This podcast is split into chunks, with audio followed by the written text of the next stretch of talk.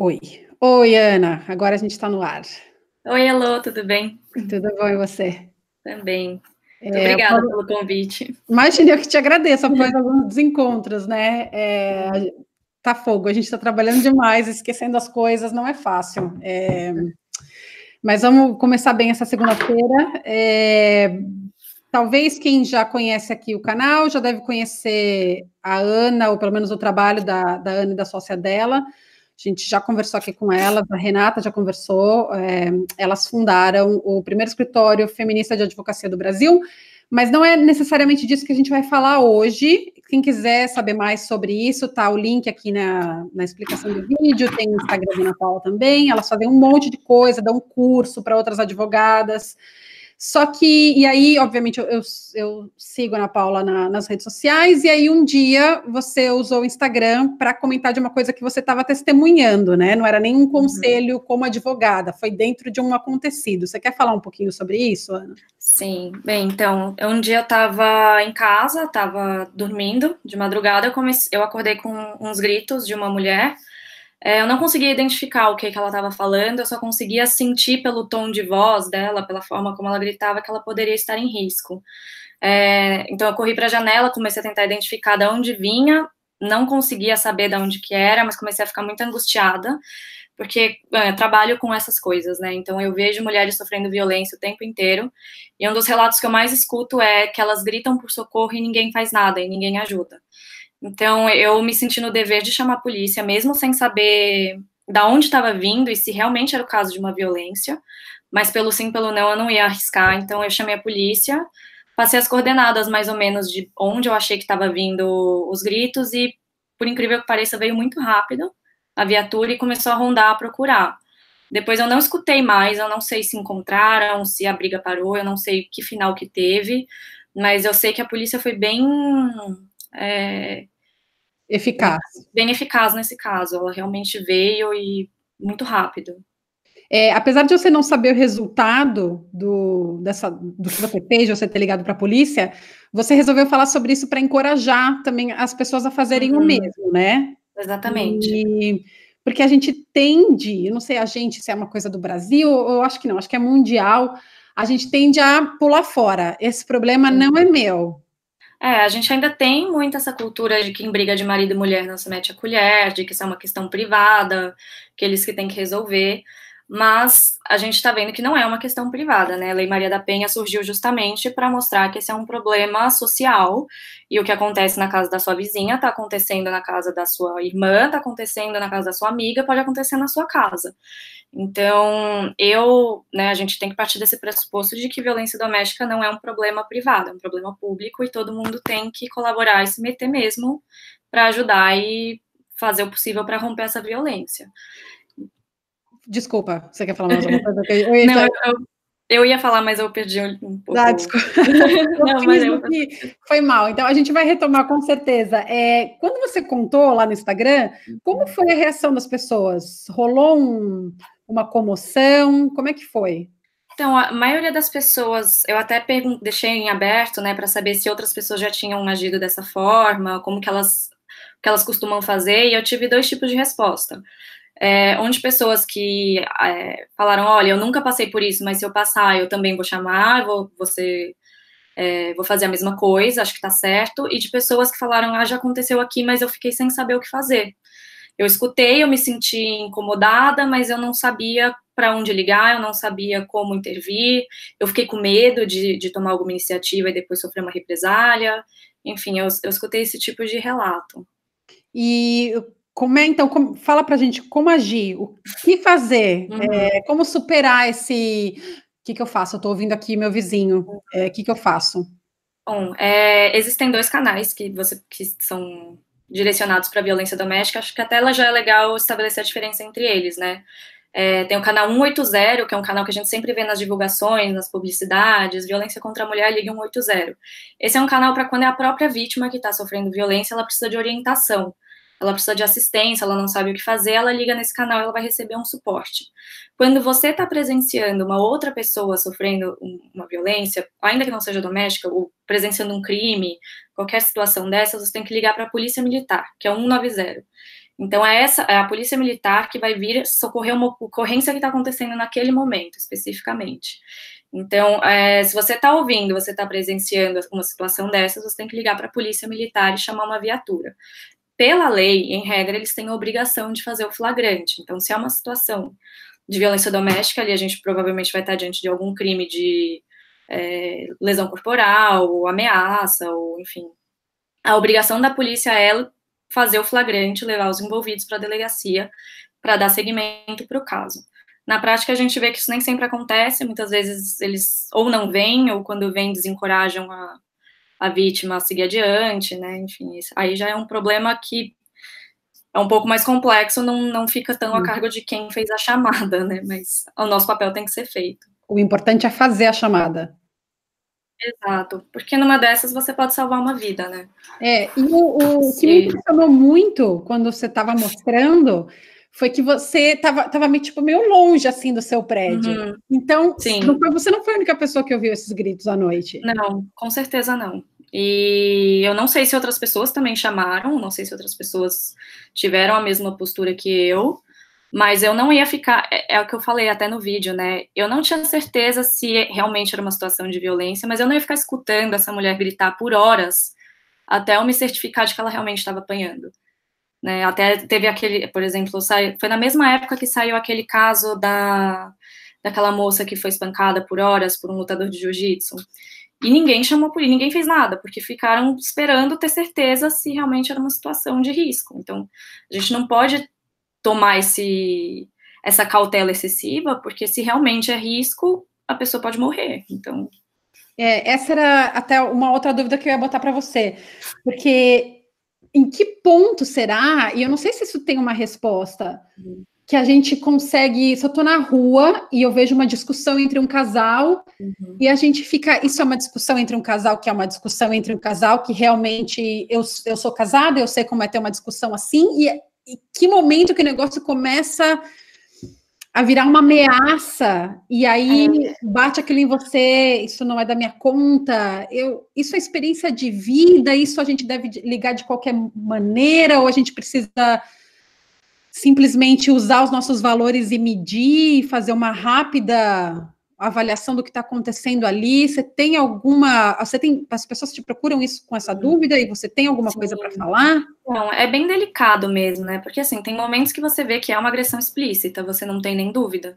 Mas tem horas que você fica meio assim, será que é realmente ou é só uma discussão? Mas eu acho que talvez até por instinto a gente consegue identificar quando é uma situação um pouco mais violenta, né? Então, quando é, já tem muito xingamento, o tom de voz já tá ameaçador, já tá com gritos. Eu acho, eu acho que esses elementos eles já vão dando uma segurança pra gente de falar, olha, é o momento de intervir, é o momento de ajudar, né? E ah. aí acho que vai muito de caso a caso, assim, por exemplo, é, uma pessoa me narrou de uma situação que era, acho que era vizinha, que ela sempre escutava e eram só gritos, eram de gritos de verbais, assim, de xingamentos. Então ela escutava o marido xingando a sua vagabunda, a sua piranha e não sei o quê, e ela gritava de volta. E ela ficava, eu não sei se isso é da dinâmica deles, ainda que seja um relacionamento visivelmente tóxico, ou se realmente é uma situação de violência. E nesse caso eu falei, olha, se você tiver um pouquinho de abertura, tenta conversar com ela. Tenta se aproximar, fala, olha, tá tudo bem, de vez em quando eu escuto umas brigas, se você precisar de ajuda, você sabe, meu, meu número é tal. Então, acho que é um pouco de sentir cada, cada caso a caso, mas a questão é a gente não ficar 100% omisso quando a gente sente que tem algo que está errado ali. Ah, entendi. E aí, se a gente for levar isso um pouco mais. É, não que assédio não seja violência, mas uhum. é só para eu conseguir verbalizar. Sair um pouco do lance da discussão, da, de coisa de que geralmente é casal. É, para o lance do, do assédio, uhum. a gente pode agir da mesma maneira se a uhum. gente ver assédio na rua, ou na faculdade, ou no trabalho, se isso se encaixa também em ligar para a polícia. Então, se for, por exemplo, agora a gente tem a lei da importunação sexual, né? Se a gente estiver diante de um caso que essa lei ela veio só explicando, né, para coibir principalmente é, esses assédios em espaços públicos, como no transporte, na balada. É, então, na verdade, ela foi criada depois de um caso bem de grande repercussão nacional, que foi do cara que ejaculou numa passageira no ônibus. E aí a gente não tinha uma figura legislativa para enquadrar esse tipo de situação, e aí foi criado esse crime da importunação sexual. Então é muito comum a gente ver no transporte público as mulheres sendo assediadas, elas tendo seu corpo tocado, sendo encoxadas, e eu acho que nessas horas, sim, tem que intervir dessa mesma maneira, ativamente. Esses são casos que você pode ou ligar para a polícia, ou se você estiver, por exemplo, no metrô, chamar um, o funcionário do metrô. É, e esses casos é muito importante você também dar um apoio para essa mulher.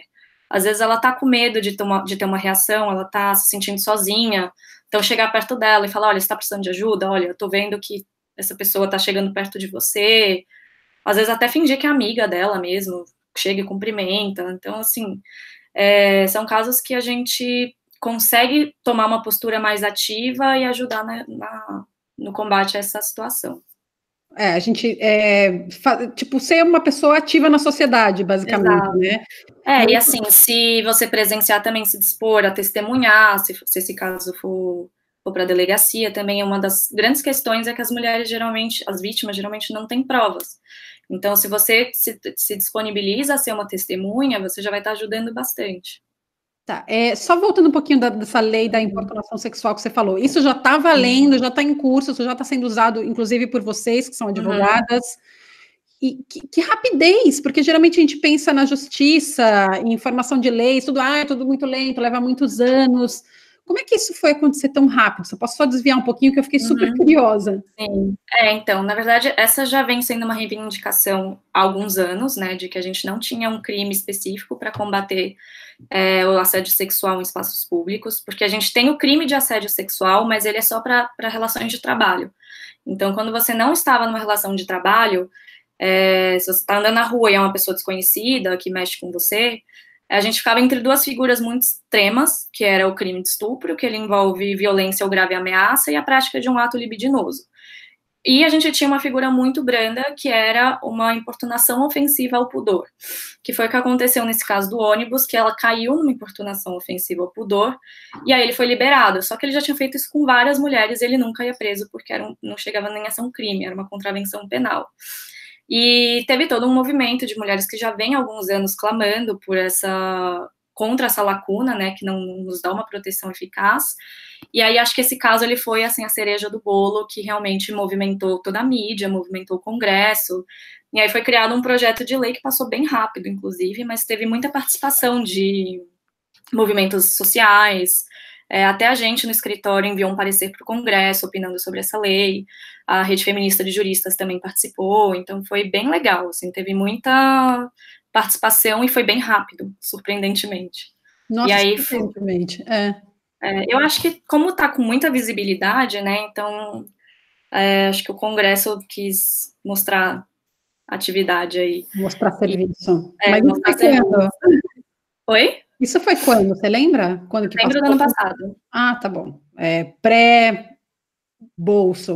Isso. Tá. É. Não consigo nem falar o nome desse ser. É, é, na, no, voltando ao, ao, acontecimento que você é, presenciou da, da sua vizinha no, prédio e uhum. tal, e aí eu, eu puxei isso e falei no, no meu Instagram pessoal sobre um, um treinamento que eu fiz na época que eu estava fazendo mestrado sobre em inglês é active bystander. Aí eu não sei se já foi traduzido, se tem algum outro termo em português, mas eu traduzi como espectador uh, ativo, uhum. que é justamente isso de encorajar a gente de meter a colher, de não ficar só olhando. E nesse treinamento eles mostraram para gente um vídeo, uma, uma simulação, uma ficção de uma, uma menina na balada e que ela acaba sendo é, violentada e todas as pessoas que poderiam ter, é, que perceberam que alguma coisa estava errada, que poderiam ter feito alguma coisa no processo e não fizeram. É, uhum. É, a, a, amiga, ou taxista, ou bartender, ou pessoas que estavam simplesmente dançando ali juntos, mesmo que não conhecessem. Só que uma coisa que ficou no treinamento, é, que foi falado para gente, é que assim, para botar a, a, segurança, você, espectador, uhum. se colocar a sua segurança antes e ver se, se aquilo não, não vai ainda gerar uma situação ainda pior. E é até um pouco difícil explicar, porque você não quer ser, ah, mas eu vou ser egoísta, tipo, vou me preservar e a, a outra pessoa vai se ferrar. Mas eu acho que para se é uma mulher, a gente ainda fica com esse medo da gente virar também vítima de, de uma situação assim. A gente tem alguma, algum treinamento desse tipo, algum algum conceito assim no Brasil de espectador, testemunha ativo, espectador ativo? Você sabe de alguma coisa disso? Eu não conheço, mas eu acho que faz muito sentido isso que você falou mesmo, né? É lógico, a gente tem que ter a nossa participação, mas a gente também tem que se preservar, né? Então, é que o que eu vejo mais são muitas situações que não necessariamente vão trazer um risco para quem tem essa postura ativa, mas a pessoa só só não age porque ela acha que não cabe a ela. Então, Sim. eu acho que é isso que a gente tem que trabalhar, mas é claro que se é uma situação de risco, você também não vai querer se, se prejudicar.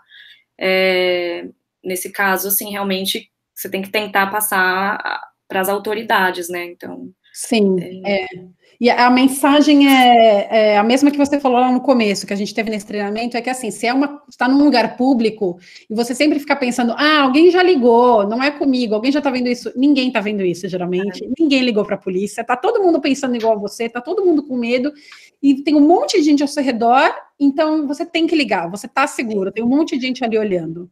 É, e assim, se alguém já ligou e você ligar também, tudo bem, né? O problema é se ninguém ligar. Tá. É melhor ligar mais do que não ninguém ligar. Tá, entendi. Isso rola uma, uma pressão na polícia, talvez, se receber Também. mais. Se ela está recebendo chamados, ela vai, vai ver que a situação é, é tá. mais urgente, né? E isso é, essa ligação é anônima, Ana? Para quem liga então, para o zero? Eu passei meus dados nesse dia. Eu não passei meu endereço, eu passei meu nome é, e passei onde estava vindo a ocorrência. Mas eu acredito que dá para fazer, tem até o, o, disque de denúncia anônima também, né? Eu acredito que se você liga para lá, isso eu nunca testei, a gente teria que ver. Se você liga, eles remetem o chamado para a polícia militar. Tá. Mas para fins de testemunha, é, muita sim. gente tem medo de ser testemunha, isso sim, isso dá para você requerer o sigilo. É, aqui em São Paulo tem um provimento que chama Provimento 32 de 2000, é, que ele garante todo o anonimato da testemunha, o nome, preservação do nome, do endereço, dos dados. Então, você não precisa se preocupar em ser uma testemunha, porque você, é só solicitar. Você não precisa nem saber o, nome, o número do provimento, mas se você solicitar lá, lá na polícia, eles vão saber qual é e vão, vão te dar esse sigilo. Tá. Mas tem que pedir ativamente, eles não vão dar. É... Tem que saber disso, então. É, você tem que manifestar que você quer que seja aplicado. Esse, então, esse... E, e, pelo visto pode ser diferente em outros estados, porque você falou que isso é em São Paulo. É, é porque é um, um provimento do Tribunal de Justiça. E aí, tribunais são estaduais. Mas é. Ah. Acho que cada estado tem um desses também, então. É basicamente pedir o sigilo dos seus dados, isso vai ser, vai ser garantido. Tá. E aí, eu sei que é, sai um pouco, talvez nem, eu nem te avisei que talvez eu fosse perguntar isso, é que eu tive essa ideia enquanto você estava falando. Eu queria te perguntar do teu, da tua carga emocional nesse trabalho, hum. porque é, nesse, nessa circunstância que você testemunhou isso perto da sua casa, meio que cruzou a tua vida pessoal aí com o teu trabalho, que eu, eu, imagino que não seja uma coisa rara. Eu imagino que é. deve acontecer, você está o tempo inteiro meio que ligada nisso. Como é que você se cuida? Como é que você tem levado aí a, a tua vida pessoal em meio a tantos casos? A gente que te acompanha no Instagram sabe que você leva muita pancada, não só pelos uhum. casos que você defende, que é uma coisa emocional muito forte, mas pelos advogados das outras partes também. Uhum. Você pode falar um pouquinho sobre isso? Sim. Então, é bem difícil mesmo. É, acho que foi um trabalho que eu vim desenvolvendo desde que eu comecei a atuar com isso, de aprender a me preservar, a colocar né, um, uma barreira, assim, o que, é trabalho, o que, é minha vida pessoal, para não tentar deixar trazer essa carga emocional para o meu âmbito privado, porque senão eu ia enlouquecer, né. É, acho que no começo eu sofria mais com, com isso, hoje eu já estou aprendendo a desligar, mas a gente nunca desliga 100%, né, eu até acho que o fato de eu, ter, de eu ter reparado nesses gritos, de eu ter escutado, foi justamente porque eu tenho uma intimidade muito grande com esse tipo de caso. É, talvez outras pessoas que não tenham, que não fiquem tão ligadas com isso, possam não ter percebido. Mas eu tento sempre, assim, buscar desligar quando, quando eu saio, acabou o trabalho, eu tento desligar, é, faço terapia para tratar com dessas coisas, tento sempre priorizar muito a minha saúde mental, assim, o meu tempo livre, não deixar o trabalho ser a única coisa que eu faço na minha vida, então tento fazer atividade física, meditação, leitura, levar uma vida normal mesmo, assim, mas tá. é, um, é um desafio, é um exercício. E desde a da primeira vez que vocês falaram aqui no canal é, sobre, sobre o escritório, vocês na época eram o primeiro e acho que o único escritório feminista do Brasil, outras mulheres, outras advogadas também passaram a trabalhar com isso, é, acho que mudou um pouco, né, a, o, o, cenário, já não é uma coisa tão rara é, uhum. encontrar uma, uma advogada com lentes feministas, né, que cuide de, de questões da mulher, e aí vocês lançaram um curso, então queria que aproveitar essa oportunidade para se você puder falar um pouquinho sobre esse curso, qual que é a, qual que é a do curso? Sim, bem, então a ideia do curso ela surgiu justamente por isso, né? A gente abriu o primeiro escritório desbravando um cenário completamente novo, que ninguém nunca tinha atuado especificamente, não de uma forma tão condensada quanto a gente, né, com um escritório específico nisso. E a gente foi, a partir daí, acho que a gente serviu de inspiração para muitas outras mulheres que queriam seguir a carreira nesse, nesse espaço também. E a gente começou a receber muita, muito e-mail, muita mensagem, falando: ah, eu quero muito trabalhar com isso, mas eu não sei por onde começar, eu não sei o que, que eu preciso saber, porque é tudo muito novo, a gente não tem na faculdade esse tipo de ensinamento. E aí a gente desenvolveu esse curso para auxiliar outras advogadas que queiram atuar com advocacia feminista. E aí a gente desenvolveu o curso basicamente em quatro módulos, todos com viés prático. Pra, o primeiro é mais teórico para dar uma introdução, o que, que é gênero, o que, que é, por que, que a gente precisa de ter esse olhar diferenciado, noções de empatia e tudo mais. E os outros mais práticos das áreas que a gente mais atua, que são violência doméstica, violência sexual direitos trabalhistas. E aí já estamos na terceira turma desse curso. Aliás, as matrículas encerram hoje da terceira turma. Fica a dica. É, não, é, fica a dica, quem quiser se, corre para se inscrever. Tem o link lá no meu perfil do Instagram. É, e é isso, tá, assim, tá sendo muito legal, porque realmente a gente viu que a gente criou um movimento, assim, na advocacia, que a gente agora chama de advocacia para mulheres, né? Então, tem muitos escritórios, muitas pessoas fazendo isso hoje, e é muito legal, fico muito feliz. Daqui a pouco vocês vão ter que adicionar um módulo, é, como lidar com advogados misóginos, né? Porque, caramba, você, Nossa, é. posta ali as coisas que é, não sei como é que fala na, no juridiquês, tipo, os statements, sei lá, o depoimento de alguém, ah, ah. porque ela contratou advogadas com ideologias socialistas e tal. Eu, ah, meu! É as petições que a gente chama. Vocês viraram, tipo, meio que vítimas, entre aspas, também, junto com as clientes de vocês, né? Vocês acabam sendo acusadas de é, absurda. As partes contrárias, elas acho que sentem, misturam muito o pessoal com o profissional, né? Então é, elas não estão só defendendo o cliente delas, elas estão comprando a causa antifeminista quando elas fazem isso, né? Então, tipo, acho que elas veem na gente uma razão de ódio aí, né? Então, talvez. vocês lá, serem novas que... também, né? Vocês não são uh, homens velhos de terno nos tribunais, é, é uma Sim. outra cara do direito, né? Também, isso também incomoda muito, né? Sim. Serem mulheres jovens e que já estão com bastante sucesso, né? E e trazendo uma bandeira nova para o direito, uma bandeira que incomoda, porque feminismo incomoda, então certo. isso acaba re resvalando na gente, né? Mas a gente já viu de tudo, assim, até teve gente que tirou print do nosso site, colocou na petição para falar que a gente pregava ideologia de gênero. É, é direto assim, ah, porque as advogadas da fulana, tipo, não é a fulana, né? As pessoas não estão entendendo que a gente está representando uma cliente, elas acham que é, o problema é a gente, são as advogadas. Então, isso é, acontece bastante. É muito misógino, né? É adicionar mais mulheres para conta da, de quem eles querem oprimir ou ferrar, ah, é. ou seja, é, realmente não saber lidar com, esse, com essa nova advocacia. Sim, pior que muitas vezes vem de mulheres também, viu? Sim. Às vezes são outras mulheres que também atacam a gente no pessoal e não Sim. pessoal e profissional, né? Então. É, sim, é, ser feminista não é uma coisa inerente à mulher, né? Não se nasce e aí, ah, a mulher é feminista. Não, não é bem assim. É, Ana, tem mais alguma coisa que você quer falar? Alguma, algum recado para esse, para a gente finalizar essa, essa conversa de como lidar com situações de violência? Alguma, alguma outra dica? Ah, eu acho que eu só queria mesmo resumir aqui, dizer que se você né? Eu acho que quando a gente é omisso, a gente escolhe o lado do agressor. Então, se a gente está diante de uma, de uma situação que a gente pode agir e que a gente não vai se, se colocar em risco, a gente tem que agir. Então, e eu acho que vai muito assim de você sabe, assim, não tem uma resposta certa quando o caso não é tão explícito, né? Tem vezes que você vai escutar socorro, você vai escutar as pancadas, aí não tem dúvida, você tem realmente que, que chamar a polícia, mas se você tá com a sensação de que aquilo tá esquisito, você tá tem algo errado ali, intervenha, sabe? Porque a gente vê todos os dias notícias de feminicídio e eles acontecem dentro de casa, eles acontecem do seu lado. E eles acontecem muitas vezes porque ninguém fez nada, porque ninguém ajudou. Então, se você estiver presenciando, estiver escutando, tiver um mínimo de dúvida, já é o suficiente para chamar a polícia, para ah. agir, para não não então, na dúvida chama, não é na dúvida não chama. Exato, na dúvida chama. Porque aí quem, quem tem o dever de averiguar se aquilo está acontecendo ou não vai ser a polícia. Se não estiver acontecendo, melhor ainda, né? Que bom que não está. Mas e se tiver? Então a gente, né, é isso mesmo, na dúvida, Chama. sempre ágil.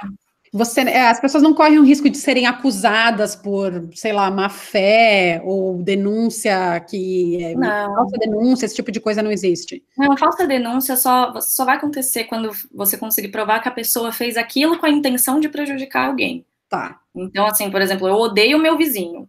Eu tive uma briga com ele por causa da vaga de garagem, eu quero muito ferrar esse cara. Aí eu vou lá, não escutei nada, inventei que ele agrediu a mulher. Aí, assim, ali você tá agindo de má fé, mas se você tem uma dúvida que aquilo realmente aconteceu, você está agindo de boa fé, não, não tem risco de se prejudicar. É dever do cidadão informar as autoridades da suspeita de um crime, né? Então... Tá. Eu sei que eu tinha te perguntado isso antes, que eu falei que a gente ia terminar, mas aqui é me surgiu agora.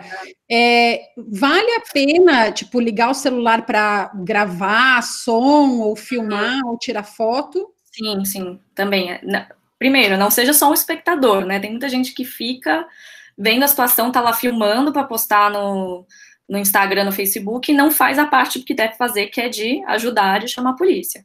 Mas se você já fez a sua parte, seu dever de casa, sim, é importante filmar, é importante gravar, porque isso depois vai ajudar muito se essa mulher for fazer essa denúncia, se a, se a polícia vier e quiser provas do acontecido.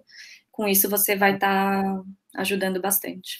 Tá, tá joia, Ana. Super obrigada, então.